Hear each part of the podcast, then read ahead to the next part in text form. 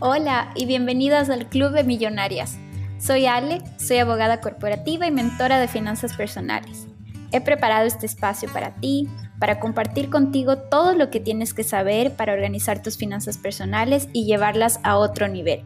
Vamos a perderle el miedo a hablar de dinero y conversar de los temas más importantes que nadie nos enseñó cuando crecimos mi objetivo es empoderarte para que te conviertas en la dueña de tu dinero y puedas cumplir todos tus sueños. Gracias por estar aquí.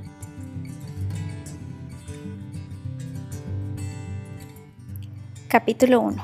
Hoy vamos a hablar de todo lo que necesitas saber para empezar a pagar tu tarjeta de crédito.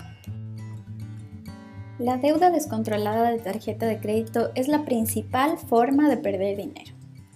Si está bien usada, la tarjeta de crédito es una excelente herramienta financiera. Sin embargo, puede ser un arma de doble filo si lo utilizamos inconscientemente. La tarjeta de crédito normalmente en nuestra cabeza es una fuente automática de dinero. Obviamente, dependiendo de tu cupo, nos da la sensación de que no tiene límite, entonces puedo comprar y comprar. Tenemos esta costumbre de tarjetear las cosas que compramos sin ser conscientes del valor real. Entonces, por ejemplo, si compras algo que cuesta mil dólares y lo tarjeteas, quiere decir que lo difieres a 10 meses, por ejemplo, dices, ok, son mil dólares diferidos a 10 meses, lo voy a poder pagar. Esa cuota de 100 dólares normalmente es algo que tú podrías pagar. Lo que no nos damos cuenta cuando lo hacemos en automático es que esa cuota de 100 dólares siempre va a estar de la mano de todas las otras cuotas de las cosas que estamos comprando al mismo tiempo. Entonces, los bancos han diseñado las tarjetas de crédito para que puedas tener un pago mínimo y el pago real. Y esta cuota mínima, el pago que generalmente hacemos al banco todos los meses, hace que puedas estar tranquila, entre comillas, porque tu cuota es manejable. Pero cuando pagamos solo el mínimo, no te das cuenta que en realidad estás pagando mucho más dinero. Lamentablemente, nadie nos enseñó a manejar estas tarjetas de crédito eficientemente. Y prometo que vamos a hablar más de eso en un episodio muy pronto. Es muy probable que tengas una deuda desatendida en la tarjeta de crédito y que ni siquiera sepas cuánto exactamente debes. Tal vez tienes hasta más de una tarjeta con una deuda por los techos y si hoy realmente estás comprometida en quitarte ese peso de una vez por todas, entonces estás en el lugar correcto. El primer paso ya lo diste. Sí, al elegir escuchar este podcast, diste el primer paso. Es importante que nos eduquemos, que seamos curiosas, que nos hagamos preguntas, que conversemos entre nosotras y que este sea un tema de conversación y un objetivo en nuestras mentes siempre. No solo para hablar de dinero, sino para todo. Tenemos que entender que la información es poder. El segundo paso, de la mano con tener la intención de deshacernos de esta deuda, es enfrentarnos al miedo cara a cara, así como en las películas, y saber exactamente cuál es el valor de nuestra deuda. Entonces, para esto te voy a contar una historia. Hasta hace algunos años, cada vez que a mí me llegaba el estado de cuenta impreso a mi casa, yo, literalmente, lo rompía y lo botaba a la basura. Yo me conformaba con ver el número que tenía que pagar el mínimo en mi email y simplemente no quería saber nada más. Tenía miedo de enfrentarme a mi deuda, de saber cuánto realmente quería, tenía que pagar y le cogí este miedo a los estados de cuenta, los ponía en los cajones, eh, borraba los correos, era literalmente ojos que no ven, corazón que no siente.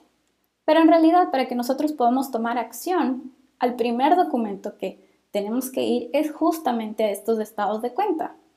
Los estados de cuenta están diseñados generalmente con muchos detalles, números que pueden parecer confusos, letras pequeñas, y por eso es importante que nos demos el tiempo de leer y entender.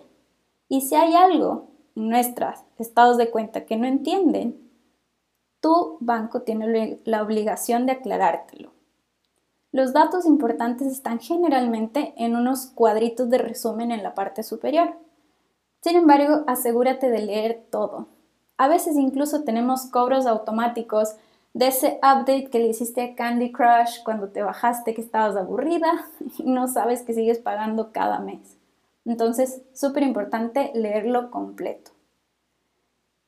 El segundo paso que tenemos que ver en el estado de cuenta es identificar la diferencia entre el pago mínimo y la deuda real.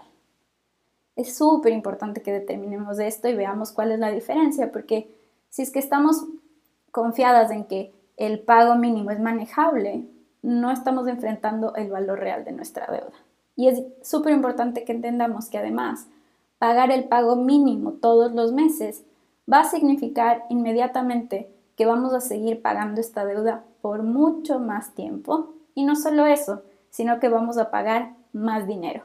Obvio, porque los intereses van a seguir creciendo sobre ese valor.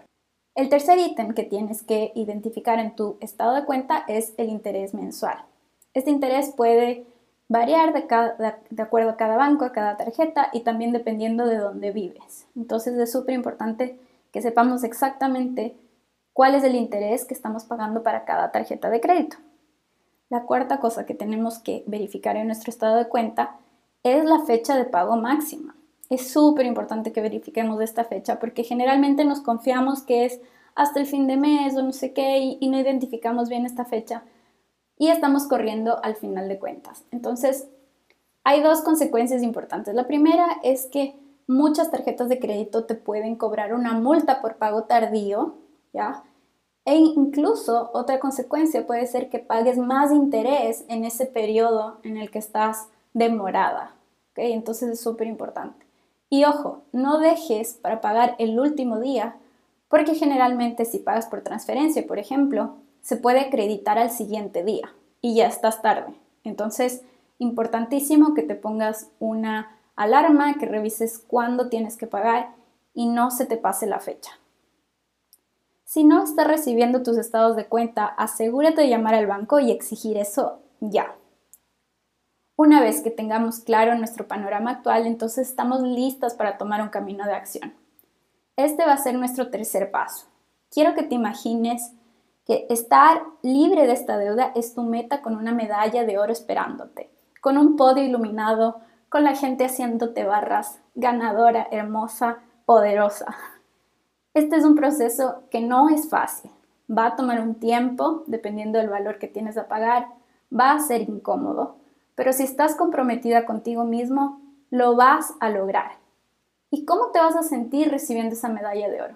Date un momento para sentir, esa libertad de no tener deuda, de poder usar tu dinero en cosas que te hacen tan feliz, la tranquilidad de poder dormir plácidamente porque no le debes nada al banco. Uf, de verdad, eso no tiene precio.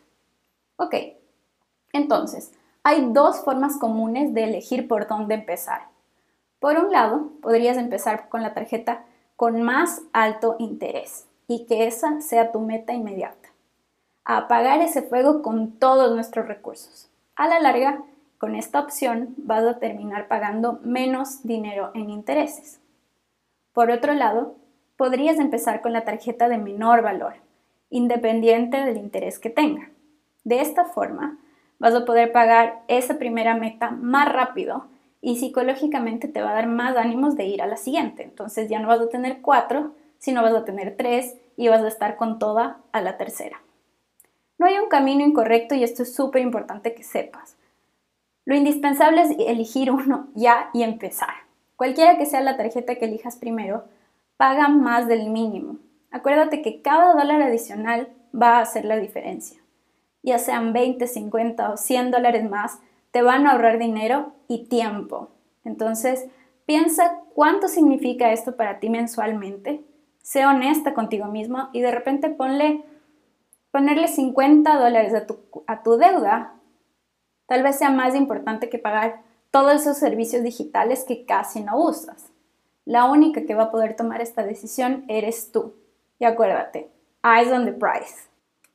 Ahora, ¿qué pasa si mi presupuesto no me da para cubrir mis deudas? Quiero que sepas que no estás sola. Este no es poco común que esta situación pase. Muchas mujeres nos eh, encontramos en algún punto con mucha deuda en nuestras tarjetas que no podemos manejar. Y si no logras ni siquiera pagar los mínimos de tus tarjetas, el peor error que podemos hacer es no pagar y dejar que eso se acumule. Porque además de pagar multas y más intereses, nuestro historial de crédito se ve afectado. Además de las medidas legales que el banco pueda tomar también, que es otra cosa que el banco puede accionarnos y obviamente no queremos ir ahí. Entonces acuérdate, no es cuestión de culparnos, de sentirnos mal, es cuestión de tomar acción. Si ese es el caso, vamos a tener que tomar la artillería pesada, vamos a tener que ir al banco y enfrentar el problema como unas reinas. Vamos a tratar de negociar esta deuda con el mejor interés posible a un plazo que nos permita pagar las cuotas fijas. Asegúrate que la refinanciación sea de tal forma que si mañana puedes pagar un poco más al capital, lo puedas hacer porque así puedes terminar de pagar mucho antes. Ojo, esto es súper importante que tenemos que entender. Esta refinanciación no quiere decir que voy a refinanciar mi deuda con una cuota fija en una tarjeta y por otro lado seguir reventando la otra y seguir acumulando deuda que no necesito. Acuérdate que estamos enfocadas en ir a ganar esa medalla de oro al final de la carrera y eso significa que tenemos que estar disciplinadas, organizadas y siempre, siempre recordar que esto lo estás haciendo por ti misma. Y si la forma en la que estábamos haciendo las cosas hasta hoy no nos ha servido, nuestras deudas cada día están más descontroladas y nuestra ansiedad está a tope, entonces espero que estos consejos hayan sido útiles, los pongas en marcha y crees tu plan hoy. Por favor, no le sigas regalando tu plata a nadie. Estoy siempre pendiente de cualquier duda que puedas tener. Encuéntrame en Instagram como ale.lcda o en la dirección que te dejo en las notas de este podcast. Si te gustó, por favor comparte este episodio con alguna otra mujer que necesita empezar a organizar sus finanzas personales y unirse a este club de millonarias. Te mando un abrazo y hasta la próxima.